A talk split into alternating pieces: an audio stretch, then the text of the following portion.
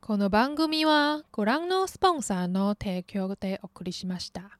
Podcast 一开始呢，我想要先祝长鸿出版社三十周年生日快乐。长鸿出版社在台湾呃深耕漫画领域已经三十年了，其实是非常长的一段时间。在这段期间内呢，他们代理了很多很优秀的呃日本漫画，然后让台湾的读者们看到。除此之外呢，他们同时也扶持了很多在地本土的漫画家。 而在这个三十周年呢，在七月的一开始，长鸿出版社就举办了很多的周年庆活动，像是第一波的三十周年活动——岛屿实景秘境探访。这个活动呢，是只要购买长鸿出版社书籍，消费满一百四十九块，就可以获得台湾秘境的双面明信片两入一组，总共十款。数量有限，送完为止。因为是赠品的关系，所以不能挑款。然后另外还有三十周年的纪念复制签名版，购物满额赠的活动。这个活动一路是到九月底为止。只要在长虹的漫博官网或指定通路购买长虹出版品，只要满四百九十九块就可以获得老师新会的三十周年纪念复制签名版，同样也是随机赠送，送完为止哦。就请大家不要错过这些活动啦！大家在呃一开始点进来之前，应该就可以看到，诶，本集的主题应该是要讲《神剑闯江湖》，也就是以武士为主题的一集 Podcast。而在这一集的一开始呢，我另外想要再推荐一部作品，就是以女性为视角的武士类型作品，叫做《蓝与葵》，作者是上田伦子老师。呃，因为大家讲到武士，应该是知道说，其实武士这个职业，呃，基本上是以男人为主的。而且这些武士呢，武武术都很高强，不管是拔刀术啊，还是而在《蓝与葵》这部作品呢，比较特别的是，它的它是少女漫画嘛，所以女主角她同样也是一个剑术很高强的一个女生，她的名字叫服部兰。听到服部这个姓氏，熟知日本历史的朋友们应该就有个天线突然冒出来了吧？没错。服部呢，就是服部半藏的服部，也就是传说中的那一位忍者。服部兰呢，就是出自于家乡就是伊贺的千贺领地，而他的父亲呢，就是服部半藏。所以哇，他的父亲就是传说中的那位忍者，你就可以知道说，其实呃，小兰他的武功也是会非常高强。他除了会忍术之外，他的剑道或是拔刀术也都是非常厉害的。在故事一开始呢，小兰就。离家出走了，他就逃跑了。为什么呢？主要原因是他逃婚，他只落下一句话说：“我绝对不要跟不喜欢的男人结为夫妻。”他就跑走了。然后他心里就想着：“居然说我老大不小，应该辞掉工作，走入家庭，这也太独断了吧？”诶，这一点还蛮好玩的哦，因为其实在诶三四百年前的女性就有这样的一个。现代女性的概念其实非常的有趣，因为她也不想要随随便便就嫁人了，所以她就逃跑了。只见小兰她穿着一身男装，然后带着她的两把日本刀，然后就逃跑了。她说她还不想步入家庭的原因，是因为她想要尽一己之力来导正这个国家的乱象。虽然身为女儿身，可是她却有着男儿的抱负啊。她觉得她的武力那么高强，她应该可以为。整个德川家为整个日本制造更多贡献，而不是只是单纯的迈入家庭。然后这个时候呢，呃，画面就来到了当时的江户城。我们的男主角叫竹千代，呃，也是熟知战国史的朋友应该就就可以知道有谁哪位将军的乳名是竹千代呢？没错，就是德川家光。德川家光跟他的母亲，还有呃他的奶娘阿福，另外还有另外一个弟弟叫做国松。然后四个人就住居住在这个高大上的江户城里面。只见到他的弟弟国松呢，就从小就是呃武艺双全，所以他的母亲江非常的疼爱他的弟弟。跟弟弟比起来，我们的竹千代呢就比较安静文雅，然后甚至被视为是有一点懦弱的一个小男生。只是呢，因为主因为是长子继承制嘛，所以呃下一任将军就确定是竹千代了。可是他的母亲其实很偏心，他就觉得竹千竹千代应不应该成为一国之主，而是他的弟弟国松才应该要当一国之主。所以故事到后面也会告诉大家说，为什么江就是啊、呃、竹千代的母亲会这么偏心的一个原因。虽然呢，竹千代他从小不得母亲疼爱，但是他的奶妈，也就是阿福呢，也就是未来的春日局呢，就是对家光就是视如己出，非常的疼爱他。而故事就发生在呃有一次，呃家光跟着随众出门，然后遇袭。当未来的将军家光呢要面临到生死危险的时候呢，我们的小兰就出手相救了。这也是啊、呃、家光跟小兰的第一次见面。呃，从整个故事的从书名就可以看到蓝与葵嘛，这个蓝就当然就是女主角福布兰，那这个葵呢，意指的就是呃德川家的家徽。我觉得比较有趣的一点是，因为一开始在看封面嘛，我就想说，哦，是一个可爱的小正太跟女主角，然后相依为命的一个故事。我却没有想到说，原来这本是姐弟恋呐。小时候的家光真的非常的可爱，就是一个天真无邪、可爱的小正太。然后他也因为发生了种种的原因，然后他开始对这个年长的姐姐小兰，然后产生不一样的情愫。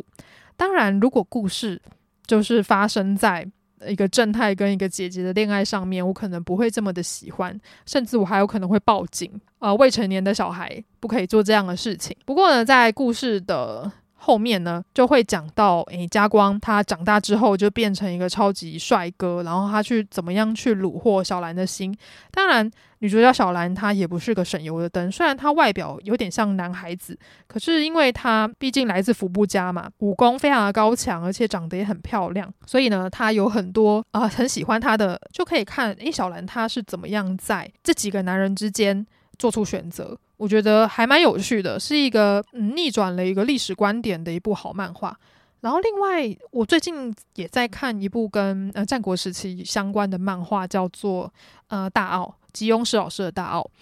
它同样也是以德川幕府为啊、背景为一个主题，它同样也有讲到德川家光，然后也有讲到春日局，然后另外还的还有他的侧室们的一个故事。所以呢，我觉得这两部作品其实呃放在一起看还蛮棒的。只是因为大奥他的歌，他的故事比较沉重啦。如果你想要看好看的少女漫画，想要看不一样的少女漫画跟历史漫画的话，我建议可以来看这一本《蓝与葵》。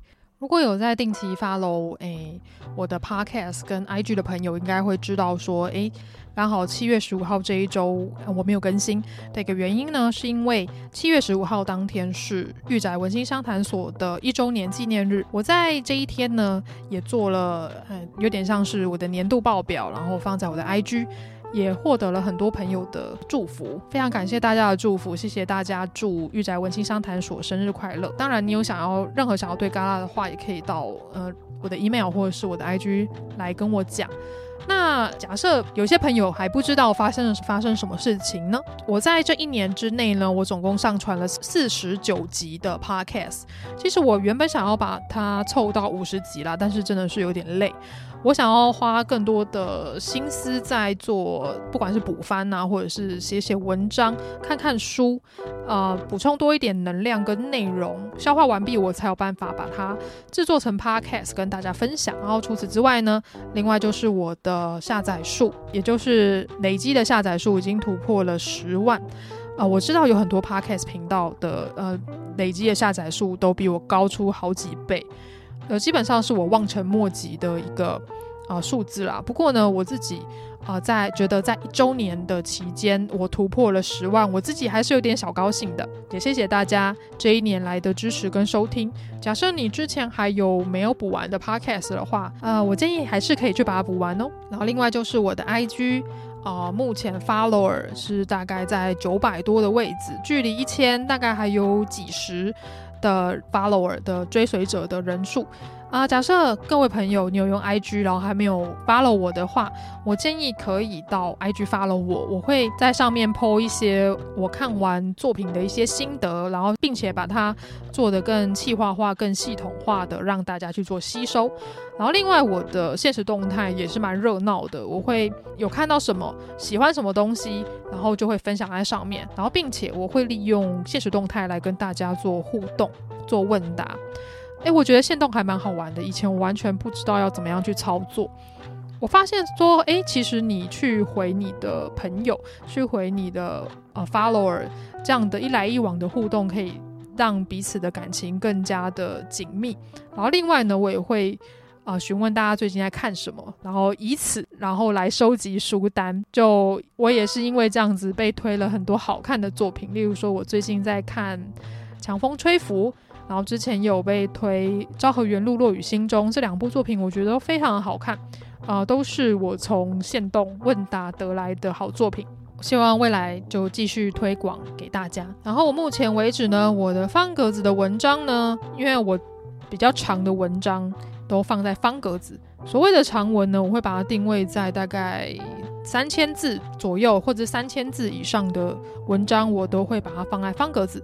IG 跟 FB 的话，就是放长文的节录。就如果想要看全文的话，我建议大家可以去方格子或者是 Matters 来看我的文章。如果你喜欢我的文章的话，也请在方格子跟 Matters 上面帮我在下面的按钮拍五次手。对，你的拍手可以当做我一个继续创作的动力。就请大家多多支持。然后除此之外呢，我的后台也搬家了，因为搬家还蛮累的啦。我其实我之前也搬过一次家。我想听众们应该，诶、因为大家可能都在 Spotify、Apple Podcast 上面听我的节目，所以不会有任何的感觉。但实际上，诶，我们这些创作者后台对我们非常重要的，而且，嗯，后台的管理公司他们推出的一些新的东西啊、我们也自己也会去评估。而这次搬家的缘由，就是因为诶，我自己有看上新的这个地方，它有一些比较特别的呃服务，所以呢，我就搬过来了，也花了我一整个下午的时间来。啊、重建我的档案呐、啊，然后去啊、重新 tag，然后重打文案等等的，其实非常的累人。但是我也希望大家可以得到更好的啊、呃、辅助，然后更好的。服务，所以我就搬了。然后最重要、最重要的是，就是啊，嘎拉我呢有开启了赞助会员的制度。我想大家如果有在看我的 podcast 的叙述栏的话，应该就可以知道，我下面都会放一个网址，就是单次的赞助的网址。我想大家如果想要支持嘎拉，可能就丢个五十块，呃，我也会非常的感谢你，就等于是请我喝一杯咖啡。不过呢，单次赞助可能听众们就觉得说回馈感比较没有那么的多。啊、因此呢，我另外开了一个叫做订阅式的赞助。订阅式赞助是什么东西呢？啊、它是以月计费的，有点像是大家在看的 Netflix 这个样子。那嗯、看大家看 Netflix 可以看到好看的影片嘛？那啊、订阅式赞助除了支持嘎拉继续做 Podcast，然后继续去产出好的内容以外呢，那还有什么回馈呢？啊、总共订阅式赞助我开了两个回馈，第一个就是。宅青大勇者，啊、这个回馈呢，是你每个月付九十九块钱，你就可以成为勇者。呃，你可以得到每月的电子报，然后并且成为嘎拉的 IG 挚友，然后你会在我的 Podcast，然后听到你的名字，然后并且在 IG 释出感谢的名单，所以你会出现在我的 IG。然后此外呢，就是许愿池的部分啦，许愿池。我是开放给呃成为勇者的朋友们，就是可以跟嘎拉许愿，说你未来想要听什么主题，就越多人许愿越有可能会做。然后再上去一个阶层呢，就是宅青大贤者。宅青大贤者呢是每个月一百九十九块钱，一样可以得到每月精心的动漫画的影剧的电子报，然后并且你也可以看到我的方格子的 Premium 文章。方格子 Premium 文章就是会员文章，所以是你要订阅方格子的 Premium 功能，你就可以一键解锁所有的 Premium 文章。不过呢，你只要订阅大贤者，嘎拉就直接啊、免费给你看。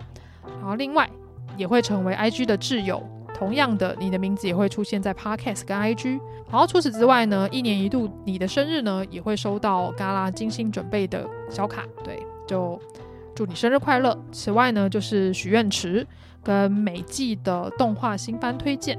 每季动画新番推荐呢，嗯，我应该会用额外集数的方式，然后给有成为大贤者的朋友。对，这个就是勇者方案跟贤者方案两个地方不同的地方。我会建议用订阅式赞助，听众们得到的回馈会比较多，然后也能、呃、跟嘎拉有比较深层的互动。就希望大家可以多多支持，多多支持我做好的内容给大家。好了，讲了那么多，那我们准备开始吧。今天的主题，Let's go。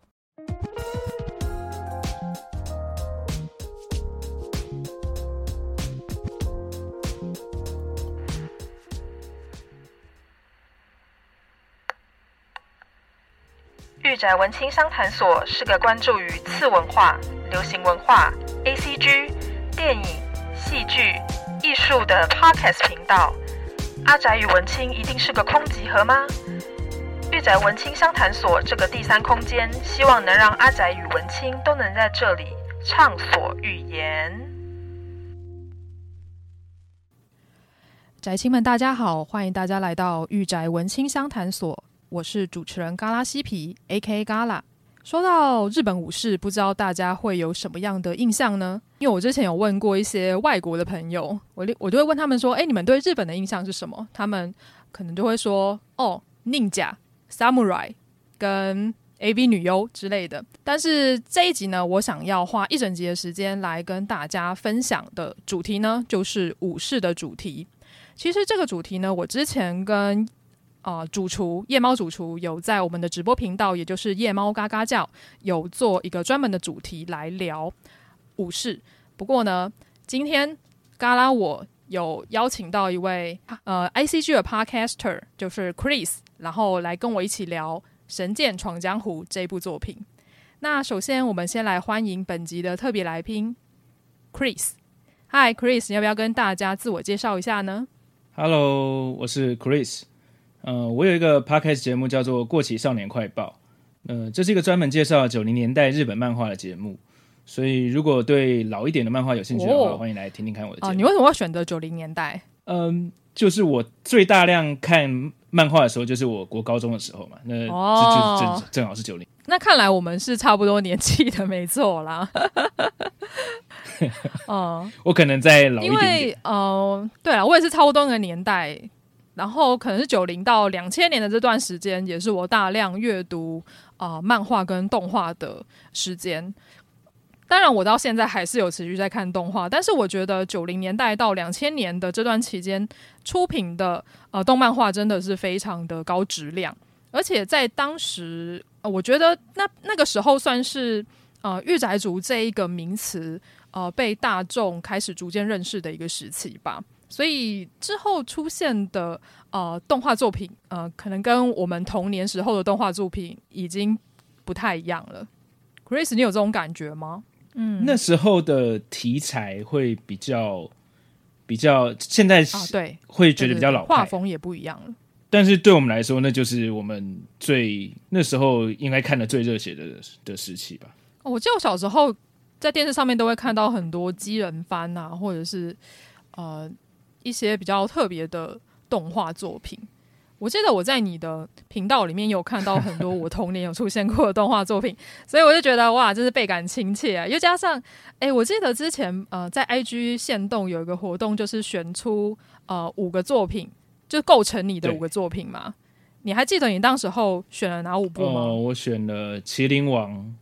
然后《神剑闯江湖》嗯，《封神演义》嗯，对，啊、那也是我算是最喜欢的漫画之一。哎、欸，剩下两个我有点忘了，对，没关系，没关系，因为呃，我的构成我的五部作品呢，我记得我也也有选《神剑闯江湖》，然后另外有选我选了什么《进击的巨人》吗？哦、结果我自己也我自己也忘记了。我那时候看到你的答案，我就觉得啊，对吼，我应该要把《封神演义》选进去的。哦就是啊，对，我还要选那个《美少女战士》，因为我也是小时候看《美少女战士》，然后让我踏入动漫坑的，也是 long long time。这几部就是那时候我就是每天在看漫画的时候最最红的那几部。对，《封神演义》呃，我是在国中的时候被推坑的吧？我记得那个时候，呃，我看完动画，动画觉得还不错，然后他的歌也很好听，嗯、但是但是好像缺了一点什么，然后。我看了漫画之后，就发现哇，他后面的剧情真的是超级厉害，就觉得哇，藤崎龙怎么有办法写出这么前卫的一个剧情，很酷，超级脑洞大开，你就很难想象可以把呃女娲变成一个外星人，你知道吗？啊，虽然这一集不是要讲《封神演义》，但是但是但是这的确也勾起了我嗯很棒的一个回忆啦。那因为之前。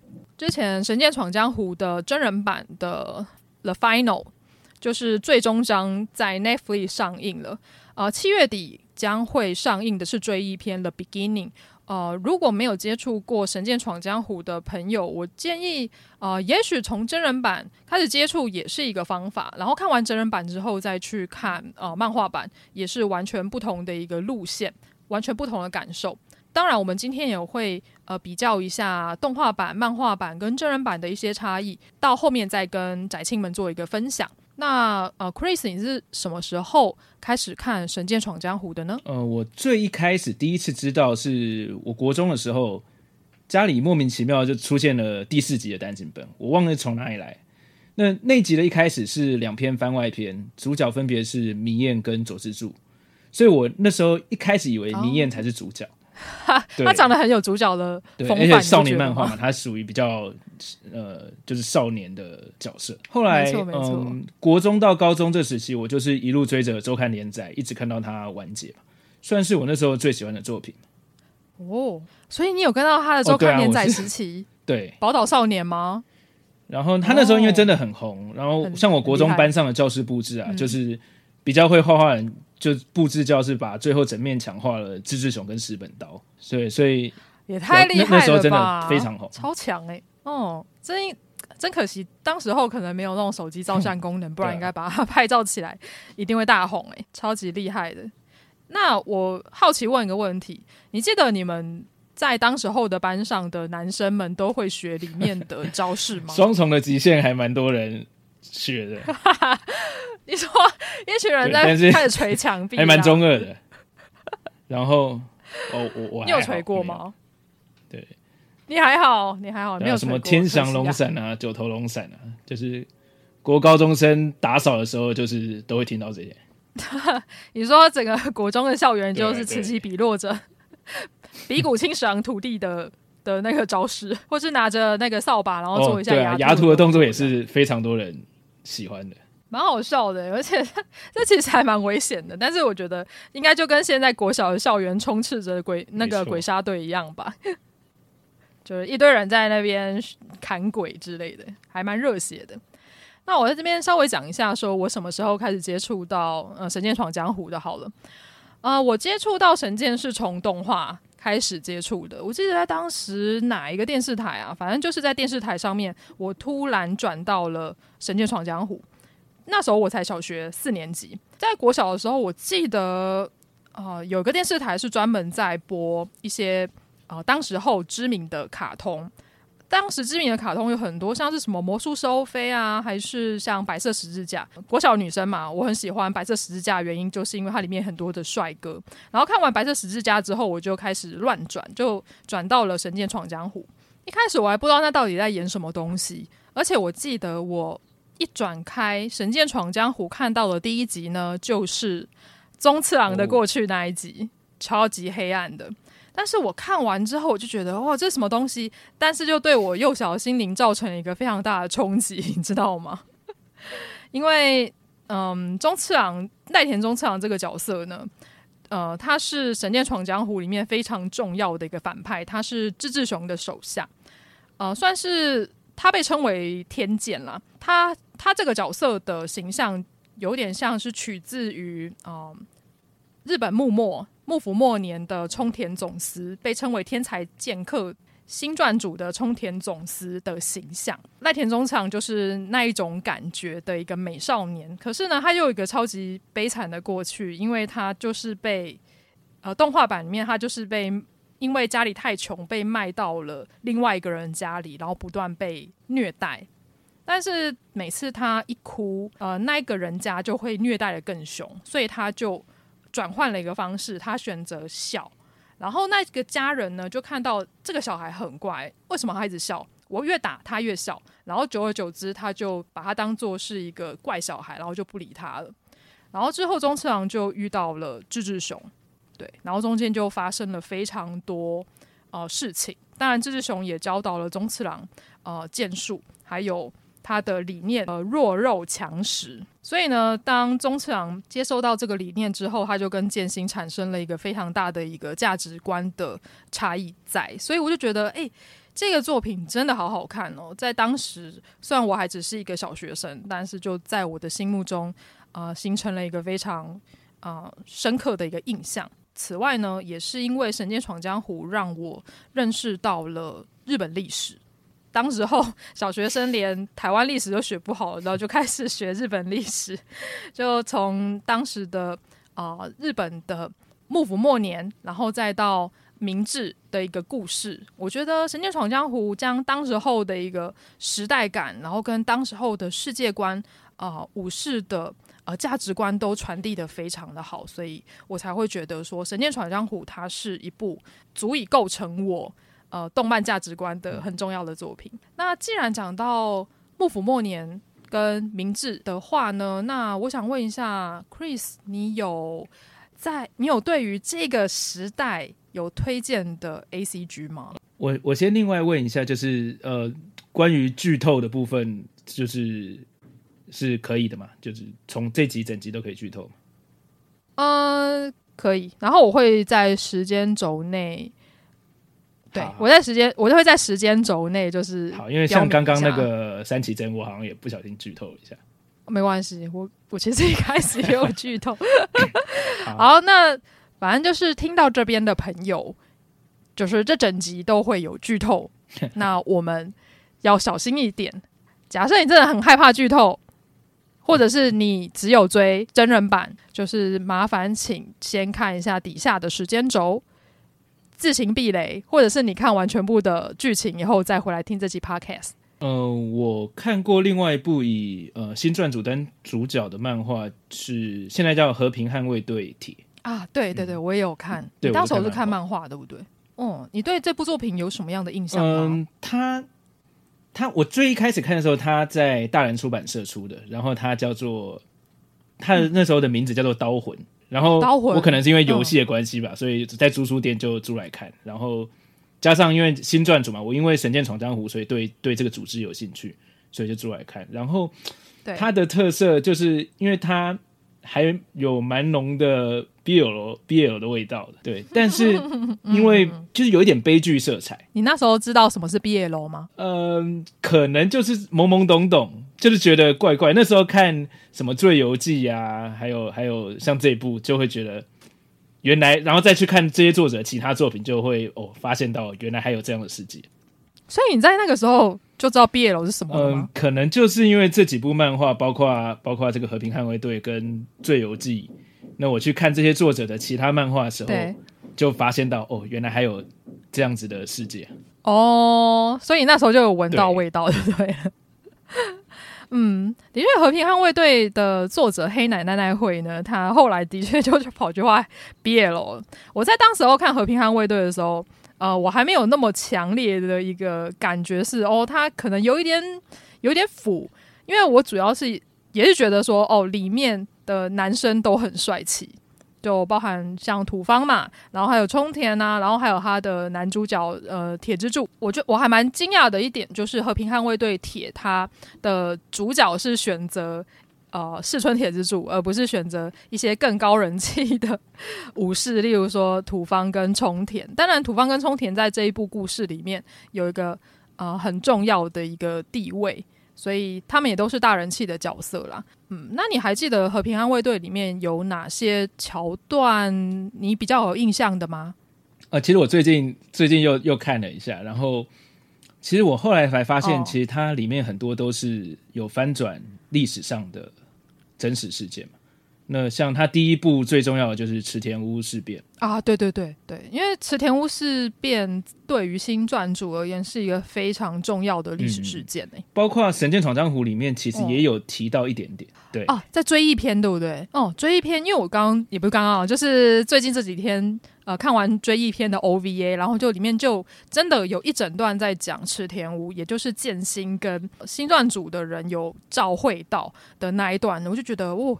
那个肃杀感真的很重。那讲到池田屋，Chris，你可以跟我们分享一下你在日本的去池田屋 参观的一个状况。这是一个我莫名其妙就达到了圣地巡礼的故事。就是嗯，就是刚刚讲池田屋是那那个时候的一个跟新撰组有关的重大事件嘛。那前年我去京都玩的时候，哦，我本来想要在京都内站附近的吃的餐厅没有位置。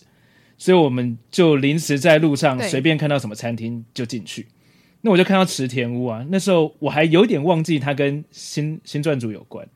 那我进去看了之后，呃，它里面放满了《博音鬼》这个游戏的人形立牌。对，那《博音鬼》就是跟新传组有关的游戏嘛，所以我本来以为它就是一个游戏的主题餐厅，然后里面就放满了呃哦，阿尼梅咖啡的感觉。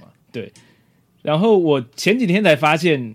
就是它竟然是当时真正发生池田屋事变的、oh. 呃原址，然后后来被被这间餐厅呃在原地然后盖了一间，就餐厅名字就叫池田屋，嗯、然后感觉本来这边应该是很严肃庄严的地方啊，结果现在到处都是二次元化的角色角色立牌。哦，我就觉得日本非常的厉害，他们就是有办法用二次元来推广他们的文化。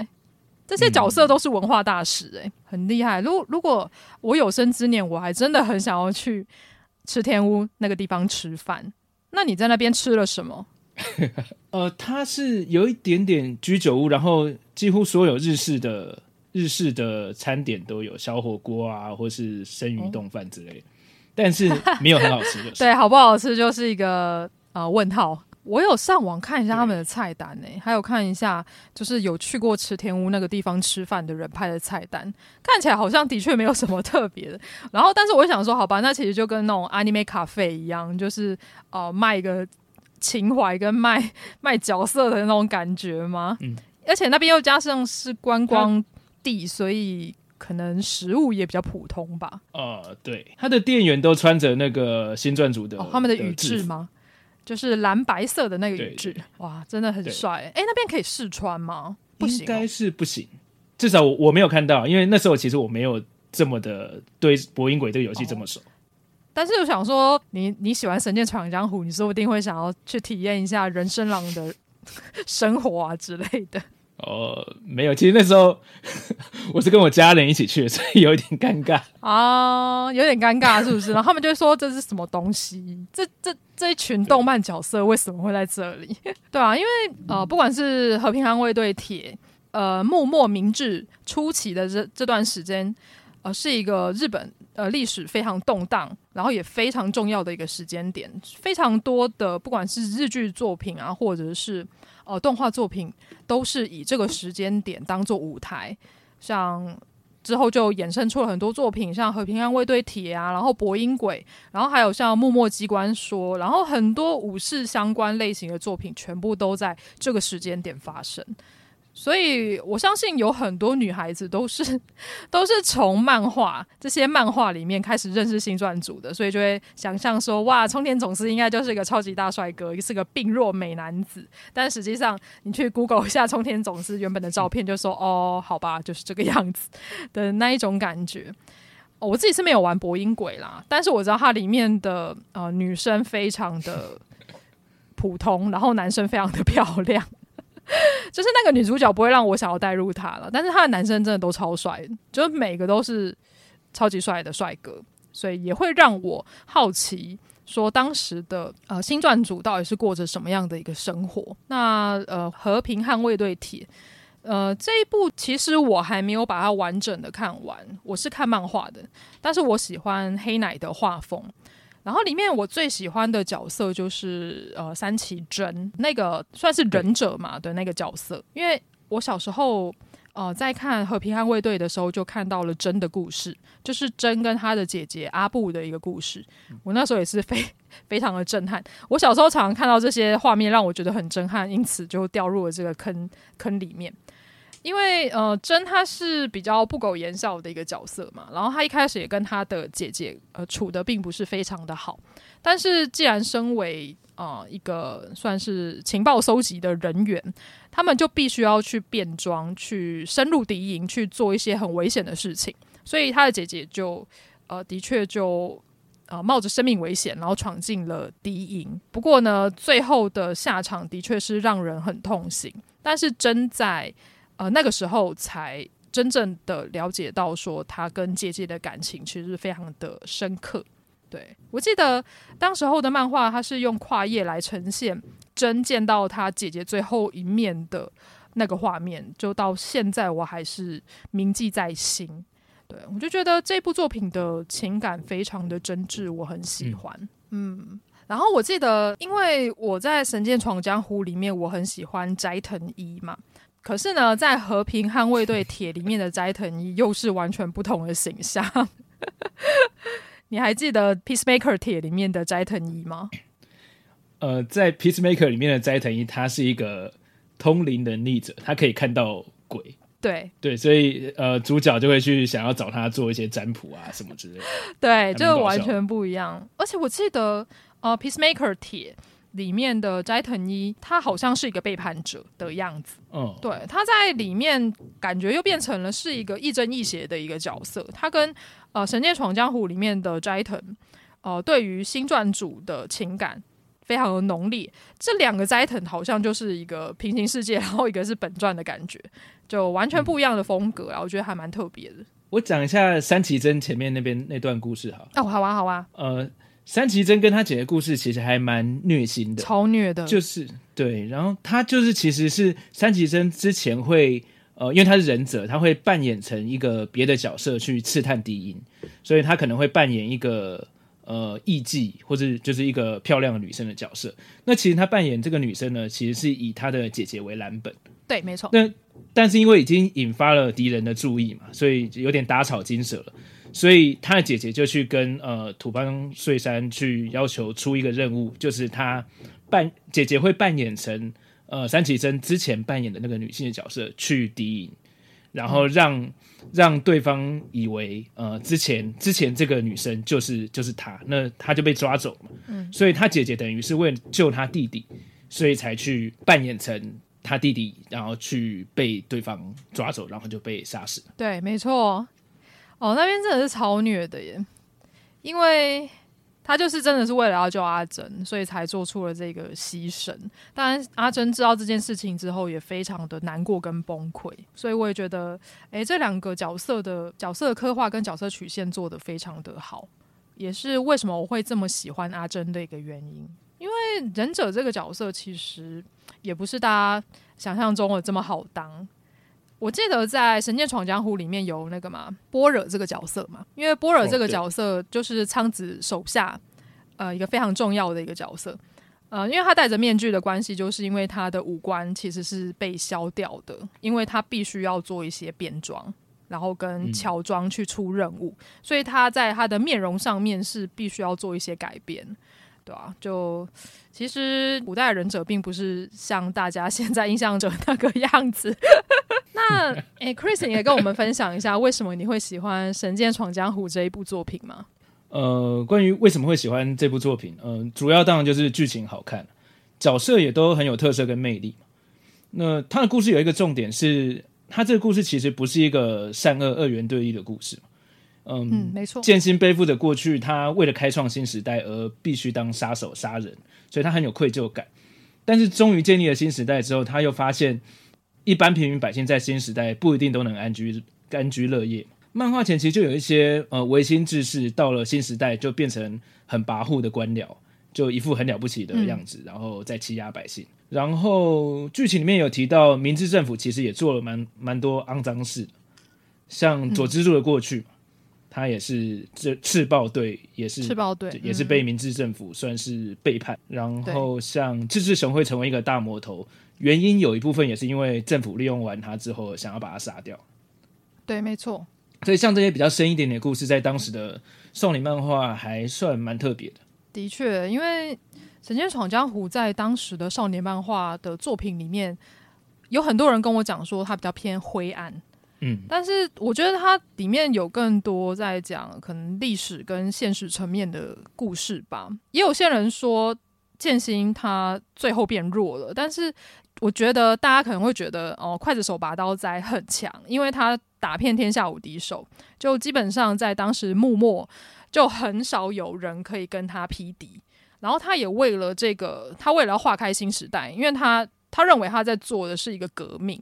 从追忆篇，大家就可以知道说，呃，他小时候经历到了很惨的一个对待，所以他希望说，他能创造的一个时代是大家都能开心笑着，然后安居乐业的一个新时代。所以他逼不得已，应该说他的愿望就是他能将他所学的飞天御剑流这么厉害的一个剑术流派呢，运用在生活之中，去帮助更多的人。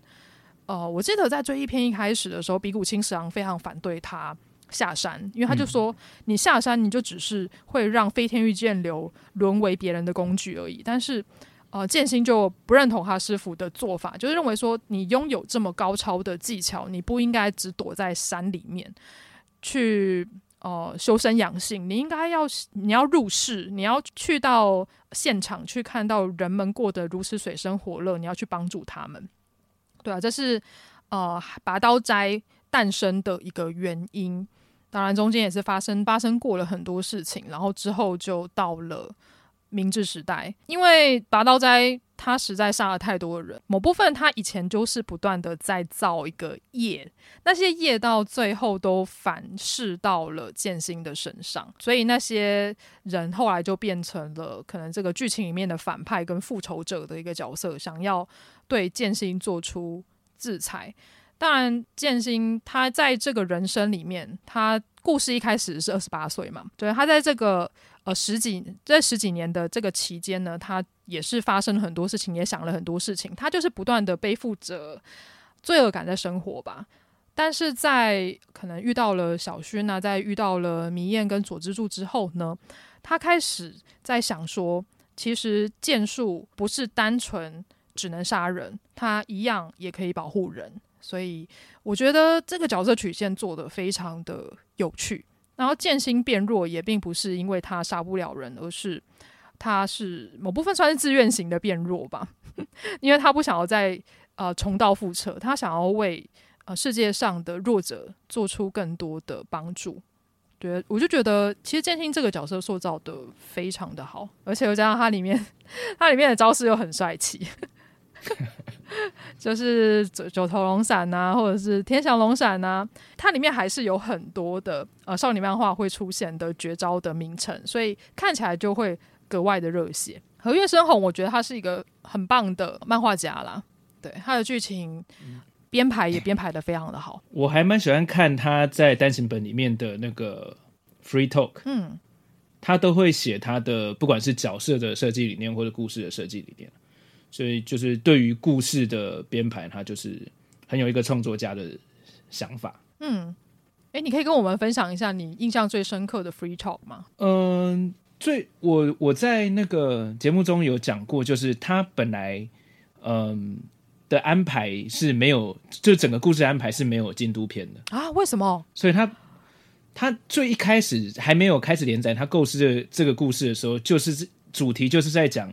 呃，剑心要在新时代的剑心，他要背负过去当杀手的愧疚感，然后找到他在新时代的怎么生存下去的意义嘛。所以其实整个本来故事就是蛮黑暗的。对，那那当时因为他在前期非常受欢迎啊，所以嗯，编辑部当然希望他的呃整个故事可以再拉长。所以京都篇其实是呃编辑部建议他画一个更更有少年漫画感觉的。的剧情哦，原来如此，所以原本没有志志雄。对，最一开始的故事没有，嗯、就是可能原本在东京介绍完角色出来之后，就开始讲呃追忆篇的故事，然后就雪代缘。哦，是哦，就没有想到说京都片是大家广受好评的一个篇章。对，真的非常，也是我觉得是那个编辑木是叫做佐佐木编辑，他是后来 Jump 的编辑长。哦，我觉得他很有远，蛮有远见的、啊。对，然后包括他其实跟跟何月一起一起有参与创作，像呃何月在 Free Talk 里面有讲到关于中次郎的这个角色跟个性，嗯、其实很大一部分是这个编责任编辑比较呃跟他讨论说怎么样设计这个角色，很厉害，真的，我又觉得设计出宗次郎这个角色真的是现在很难看到这么立体的一个角色了。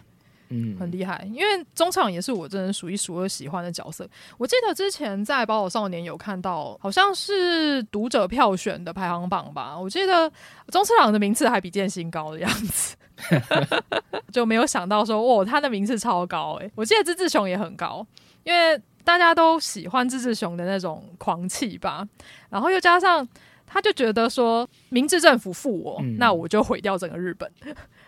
的那种对的那种狂气，就是让大家印象非常的深刻，嗯、又加上诶、欸，他的刀子也非常的厉害，这一点也是为什么我不太喜欢《京都大火片》的真人版的一个原因，因为石本刀是我非常喜欢的反派集团，结果呢，真人版竟然对真人版竟然就是几乎都砍掉，我觉得超生气的。因为我不知道你对你对石本刀有什么样的感觉？呃，石本刀每一个角色其实都都设计的，其实有一些角色他的剧情比较少，但是我觉得石本刀是和月在呃。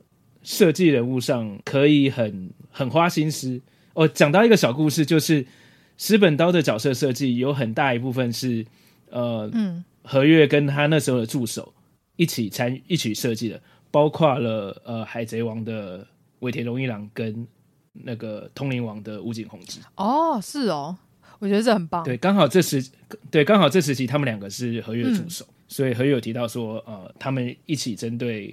石本刀设计角色的时候花了蛮多心思的。嗯，对，因为石本刀每个角色的特性都还蛮强烈的。例如说，里面有那个 一男一女的连族嘛，对，就超爱志志雄的连族，就我也很喜欢他，嗯、我觉得他很酷。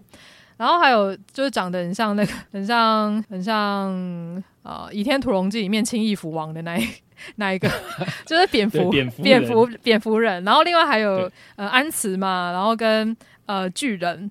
然后跟他旁边的那个老翁，对，我觉得每个角色都非常有特色。然后漫画版跟动画版里面都花了很长的一个篇幅在介绍这些角色，呃，例如说为什么雨水会这么痛恨志志雄。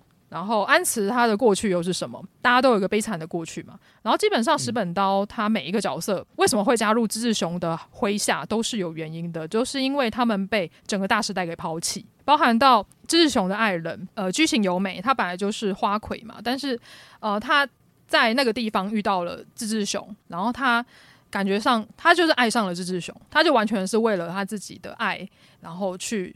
愿意为他付出生命的这件事情，也让我觉得非常的感动，因为他创造的每个角色的背后都有一个不为人知的过去，然后跟他为什么要做这件事情的理由，所以我就觉得，嗯，京都篇会令人印象深刻的原因就在这个地方。那如果是喜欢的角色的话，Chris，你有喜欢？你可以帮我列出前三名喜欢的角色吗？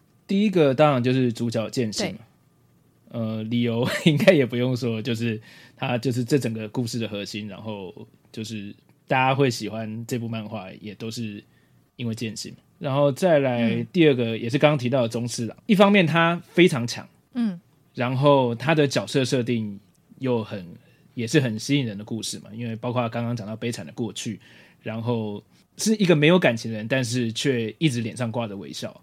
这种设定就还蛮吸引人，然后另外一个石本刀的安池我也蛮喜欢的，我蛮喜欢这种有悲剧色彩的角色啊。那对啊，因为他其实本性不是坏人嘛，那也是因为呃过去的一场悲剧影响，造成他对明治政府怀有恨意。那他认为他协助志志雄其实是在做对的事，是为了要救世。所以必须要做一些必要之恶，所以我完全认同你说的。诶、其实《神剑闯江湖》这个并不是二元对立或者是非黑即白的一部作品，因为呃，其实你仔细剖析这些反派角色，他们呃会做这些事情，的确都有他们的理由。然后，甚至他们过去发生了一些很不为人知、然后悲惨的事情，然后导致他们现在走上了呃这条路，跟明治政府对着干的这条路。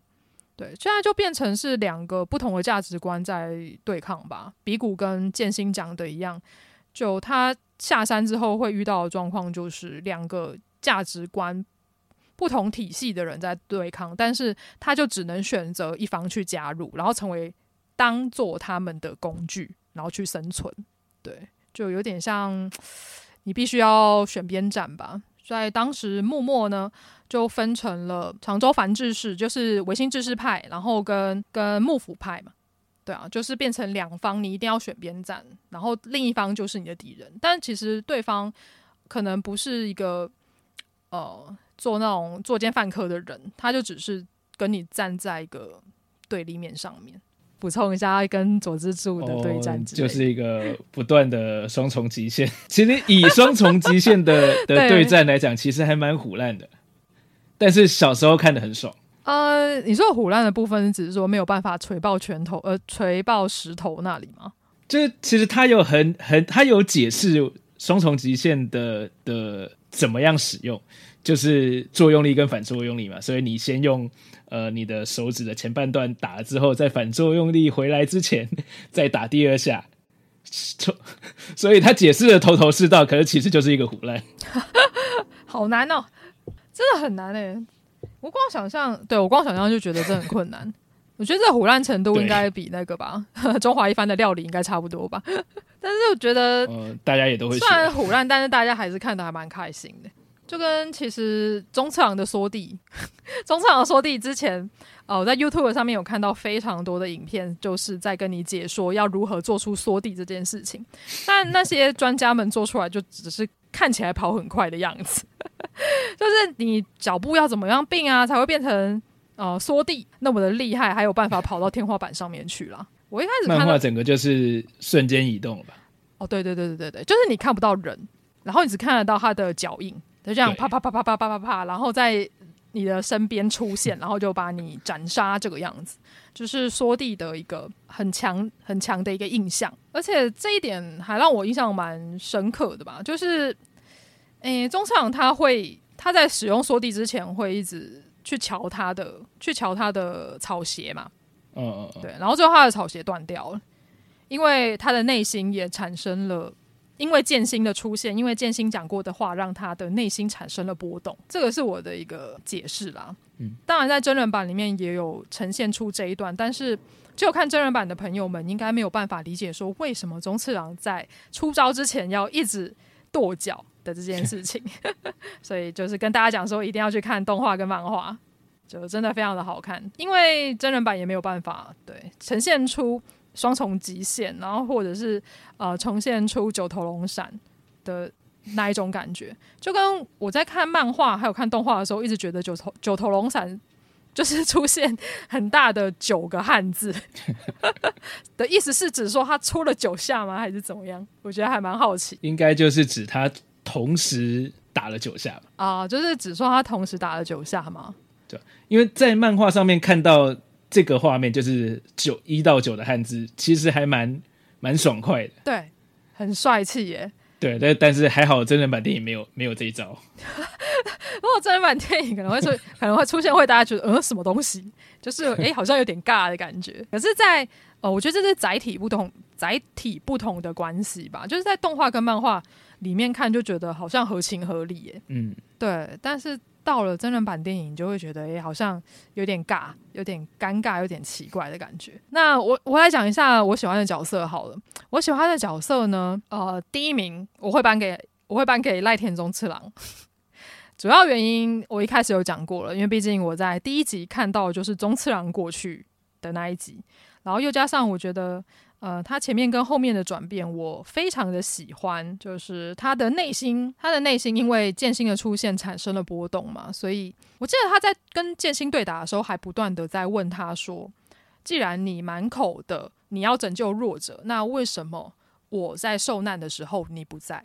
对，他就直接直接明了的问剑心这一句话。我想说，天啊，如果我是剑心，我当时候一定，我怎么可能答出来？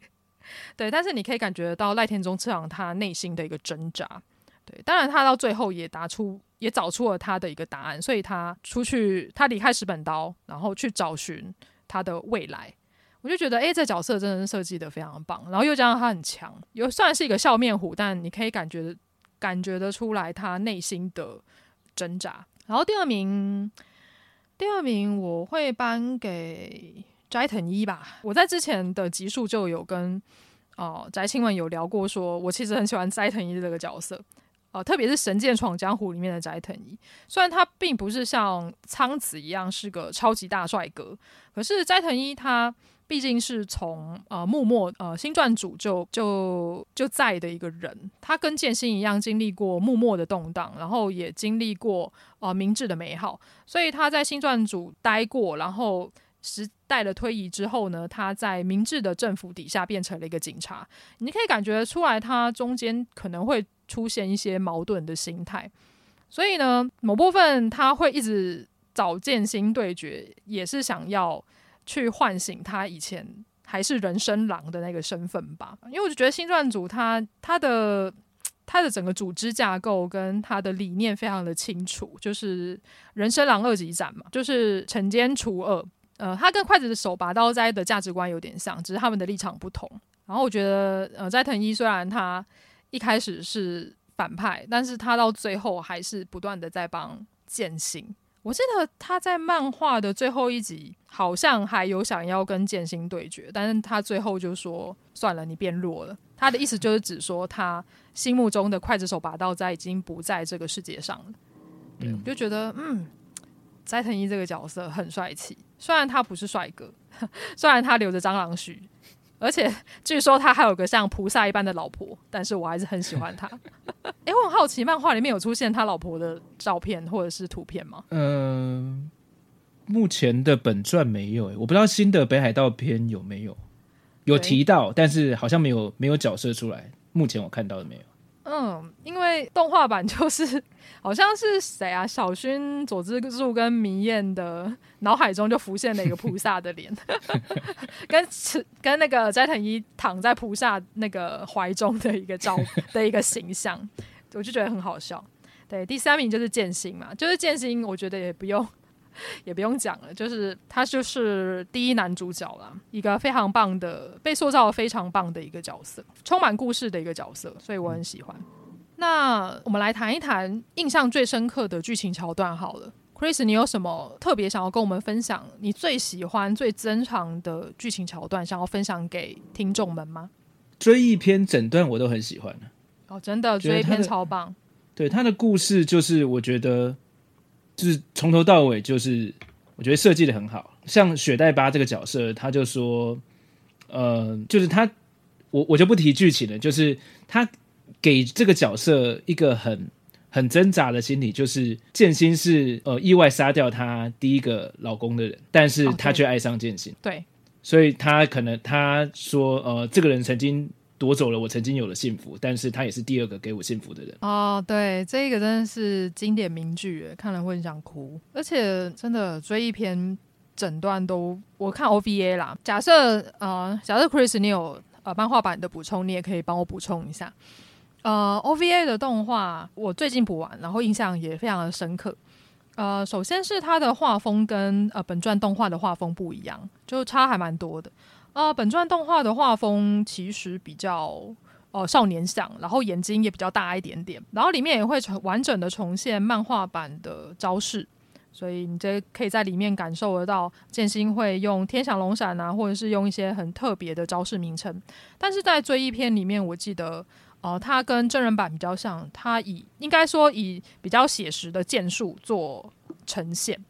啊、这一点我觉得也还不错。然后人物也比较偏向呃比较写实美实美型，然后也比较写实。我记得在当时呃，就有些观众非常不习惯这样的一个转变，就觉得哎，这这这个这感觉超级不像《神剑闯江湖》，也超级不像呃少年漫画的。但是我自己还蛮喜欢他用这种方式运用在追忆篇上面，因为追忆篇就是剑心人生非常重要的一个时刻嘛。如果没有追忆篇，没有雪代巴，那也没有后来的剑心。而且我记得这一篇让我印象非常深刻，就是他用很长的一段篇幅在描写呃剑心伤疤的来源。呃，剑心的特色就是他的红头发跟十字刀疤嘛。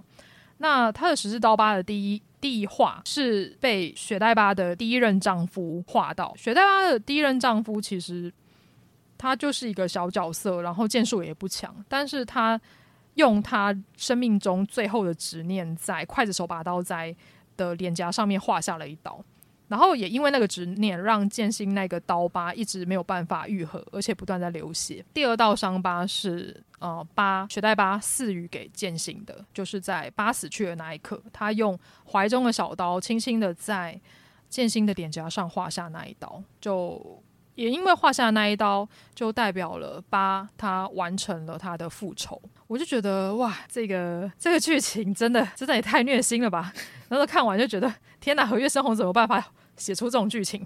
这个部分应该跟漫画版一样吧？OVA 版的话，应该多更多多更多细节的剧情。像呃池田屋事变在漫画版好像就是只有一格，然后一两句话哎。哦，是哦，轻轻带过。对。不过对于雪代巴的描述，应该还蛮清楚的吧？哦，对，因为其实就是就是剑心这个角色的重点。小薰之前原来他有一段婚姻，对，虽然那个婚姻是有点像他们算是假夫妇啦，可是后来他们算是两个人都彼此互相喜欢，也爱上了对方。而且我觉得，对啊，八就是明明应该要去暗杀、去恨这个人，他的目标就是要找出刽子手拔刀斋的弱点。就会没有想到说他自己却他自己成为了拔刀斋的弱点。哦，这这个这个构思我也觉得是很、啊、很，很就完全没有想到会这个样子。因为在八的眼中，我记得剑心好像比八的年纪小吧，在当时候，对，因为八那时候有未婚夫，对，他未婚夫被剑心杀死，然后他就看到剑心睡着的样子，他就觉得他很像小孩子。就没有想到他是在有办法在京都，就是让天空下起血雨的刽子手拔刀斋。而且我记得剑心他他的形象是来自于呃幕末的四大人斩里面的和尚彦斋，对，同样也是呃身材娇小，看起来有点像呃背影很像女性的一刽子手。不过和尚彦斋他在明治，他跟剑心一样画下了一个新时代，但是他在新时代却被 明治政府利用完。的确，好像就被抛弃了。这一点跟剑心比起来，好像有一点点差异啦。最后，呃，和月生红他给剑心一个还不错的结局，我觉得是可喜可贺，可喜可贺。那你对于人猪篇的想法是什么？就是雪代缘复仇记，嗯、呃，延伸的、嗯、人猪篇其实就是从追忆篇整个延伸出来的后续故事嘛。他也是，他也是和月老师他一开始就想好要有这个篇章的。的大方向，但是我觉得以漫画来讲，他人诛篇没有做得很好，就是他的战斗部分，我觉得有一点公式化，就是变成每个角色一定都要呃，不管呃剑心会跟跟雪代缘对打嘛，那其他的配角也都一个一个有一个角色对打，对，所以那时候好像呃反派的第二个中国上海的第二个。上海黑帮的第二个交易有四个手下，就是那一段的打斗，我觉得还好。但是他整个故事，我觉得是、嗯、也是这这个作品很重要的精神。对啊，因为嗯，雪代缘跟志志雄比起来，雪代缘算是私怨呐、啊，然后。志志雄算是复仇，你不能这样讲。志志雄算是对整个明治政府的复仇，但是呃，雪代缘是因为他的他看到他姐姐被剑心杀死，他恨拔刀斋恨到他愿意离开日本，然后去中国发展，然后变成了一个完全不同的人，然后来跟拔刀斋一分生死。我觉得这个这个恨意也是蛮强烈的。那时候看看漫画的时候，我就觉得，嗯，我单纯以为，嗯、呃，雪代元他就是一个。解控的一个角色吧，但实际上他的他的角色也是他的内心也是蛮多层次的，只是跟志志雄比起来，我还是我还是比较喜欢志志雄啊。志志雄就是一个小雄霸王王者的反派。欸、这样这样讲，我那时候看完追忆篇啊，因为追忆篇最后的雪代巴不是啊帮剑心。算是帮剑心挡刀嘛，然后被剑心的刀然后砍到，然后就死在剑心怀里嘛。因为志志雄跟居行欧美还有嗯啊剑心的那呃志志雄跟剑心的那一战，最后居行由美也跑出来挡刀哦，但是这只熊是毫毫不犹豫的以他的刀，然后贯穿了由美的身体，然后刺到剑心。然后那时候就想说，这个女这两个女性的死法其实。有一种嗯异曲同工之妙的感觉，对，但是对比呃出刀者的嗯呃心态是完全不同的，就觉得嗯 是不是和月生活很喜欢让女性挡刀呢？然后女主角挡刀，这样感觉比较凄美，是不是？我觉得还蛮还蛮有趣的啊，这是我看完追忆篇突然想到的一件事情。当然，追忆篇呃的动画四集做得非常的精良，对。也也完整的交代了拔刀斋的过去。假设大家还等不到七月底的真人版上映的话，对，我建议可以先到呃线上的平台，例如说 Friday 可以去看一下那个追忆篇。对，我觉得非常的好看，非常值得一看啦。有些人看完追忆篇，可能就觉得追忆篇太好看了，就跑去看了新双篇。Chris，要不要你要不要跟我们分享一下新双篇的内容，主要在讲什么？新双篇这个 OVA 版是当时就是追忆篇之后出的，所以那时候的制作团队应该都差不多，但是差别是，呃，它的剧情内容应该是呃，就是导演自由发挥的同人作品。对，他的同人作品没错。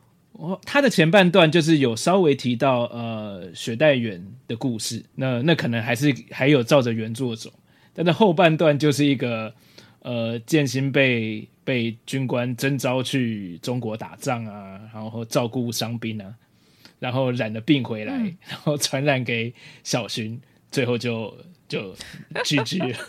Oh my god！怎么会这样？就是一个令人傻眼的的怪异剧情，因为因为。诶、欸，这个 OVA 出来，新双篇出来的时候，《神剑闯江湖》已经完结了吗？嗯，应该已经完结了，所以才有那个。因为我记得，对，我记得已经完结。我记得好像是这个团队好像想要做出一个他们心目中的《神剑闯江湖》结局，所以才做了新双篇，就反而让很多的读者就是百思不得其解，就是怎么会这么的悲情？怎么会那么怎么会这么可怕跟悲剧？就。我那时候就看西洽版的那个文章，我我记得我有分享给 Chris，而且里面就讲说，到底为什么为什么一名剑客要跑去被征召，然后去照顾病人，然后为什么小薰在整部作品里面变成了一个只会等丈夫回家，然后抛下家庭、抛弃他儿子的女人？对啊，一些角色设定其实都跟原作差很多，就有点角色崩坏吧，就是 OOC 啊，然后比谷清十郎。很可怜，他要照顾两代人。他除了笨徒弟以外，还要照顾笨徒弟的儿子。就就我觉得看到那个看到那个人写的，我就是哦，还好我没有看新双片。就如果大家把它当做一个同人作品来看的话，我觉得还 OK 啦。但是嗯，假设假设没有办法接受这种冲击的话，我建议不要去看，就是看完追忆篇就好了，不要去看新双片。而且我记得。呃，的确，剑心他在他被征召到中国，然后染回来的呃病是梅毒的样子，就想说，为什么你会得到梅毒？你发生了什么事情？你在这里做，你在那边做了什么事情？然后还传染给小薰，就一个心目中我们心目中这么棒，然后总算在明治时代有总算可以过上好生活的英雄，怎么会落得这样的一个下场？就是百思不得其解啊！就当做一个。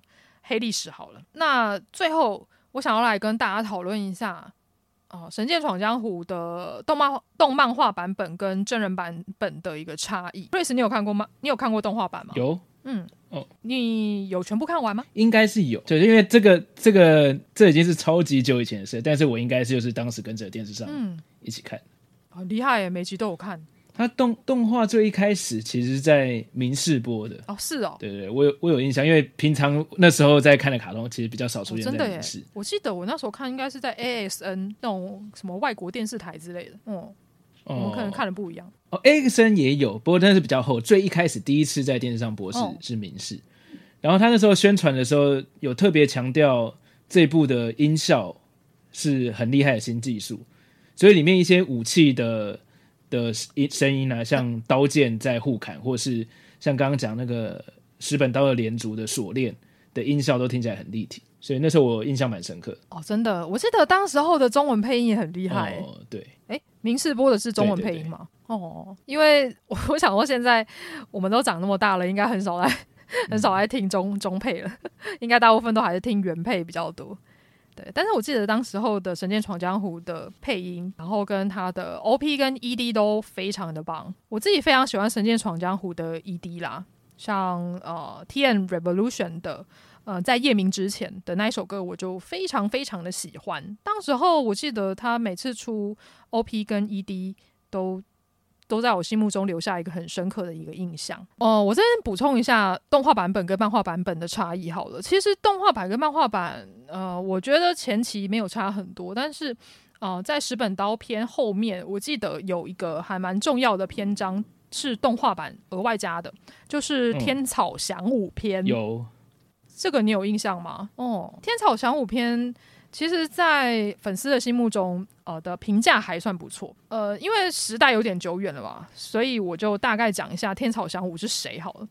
因为在呃明治初期，呃日本普遍是信奉呃神道教嘛，但是在当时候的日本也有部分的人是信奉天主教。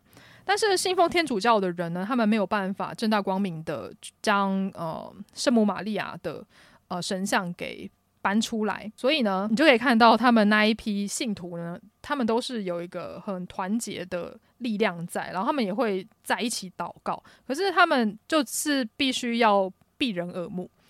所以呢，呃，天草翔武他有点像是那个那个村子那个集团的头头啦。然后另外他还有一个妹妹叫做小叶。然后中间呃，实际上细节发生了什么事情我有点忘记了。但是就是剑心他必须要跟天草翔武对战，但是他受了他受了伤，他受了一个意外，所以呢剑心失明。然后呃，他必须要打赢天草祥武才有办法。呃，恢复视力。我在当时候也是百百思不得其解，就想说，你一个盲人剑客，你要去跟一个超强的武术大师对战，而且要对战赢了他，你才有办法夺回你的势力。我就觉得这个设定怎么想都很奇怪。但是后来剑心还是赢了天草翔武。在这期间呢，他就跟呃小叶有小叶就是很温暖的一个女孩嘛，也是一个很成熟的一个女孩，所以他就照顾剑心，照顾得无微不至。不过后来跟小叶产生比较多情感上的联系的是佐之助，嗯，所以我在想说，这该不会是为了佐之助而做了一个剧情吧？就是想让佐之助有一个未来的好对象。不过可惜的是，天草翔武篇结束之后，呃，佐之助还是没有跟小叶在一起，对，比较可惜啦。然后网络上也有也有一些。啊、呃，人在讨论说天草翔武跟比古清十郎谁比较强？嗯、我想说，为什么？是因为他们两个长得很像吗？是因为他们两个都中分吗？因为因为天草翔武也是用飞天御剑流啊，对对，所以我忘记他为什么会，但是他的确是那时候也是用飞天御剑流的的对手，而且我记得他的剑术非常的高超，嗯，基本上我会把他当做一个比古青史郎二点零啦，因为他外表。嗯外貌长得很像，然后连那个领子也很像，也是一个帅哥角色。天草翔武这一段就是算是动画组自己改编的段落，比较比较好看的一部分。那你记得有难看的部分吗？有有一段敌人是使用风水术的，那段我就完全不知道在干嘛。我已经完全中国人吗？呃，我忘记了，但是反正就是他说这是风水术，可是里面就像一些。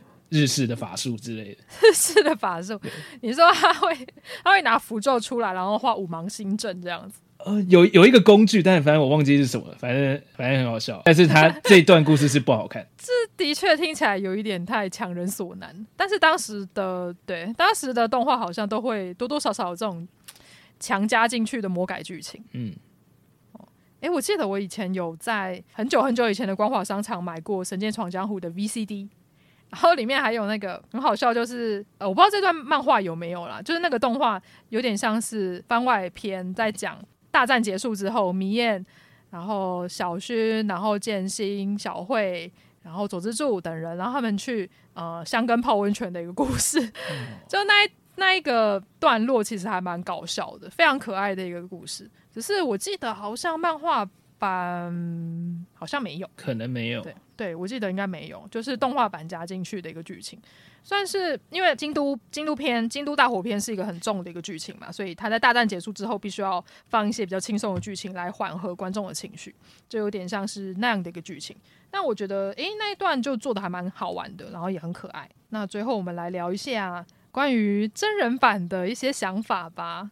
Chris，你在看完呃《The Final》最终章的想法是什么？呃，最终章。我觉得他他改编了一些东西，但是除了他改编了当时算是最后蛮重要的一个段落，但是那个段落当时在连载的时候，其实也是有一点点争议的。呃，就是小薰其实就是他人诛的最重要的一个点是，呃，雪代原做了一个、哦、呃小薰的尸体，他让他让剑心以为小薰被他杀死。哦、对，那这段这段在这是暴雷的部分，就这段在真人电影版的。最后几是没有没有这一段，对真人版没有，他只是说他把小薰掳走，对，然后小薰试图想要逃跑，嗯、然后被关在一个房间里面，嗯，哦，原来如此。但是除了这段改编之外，其他的部分包括台词啊，其实都非常还原漫画版。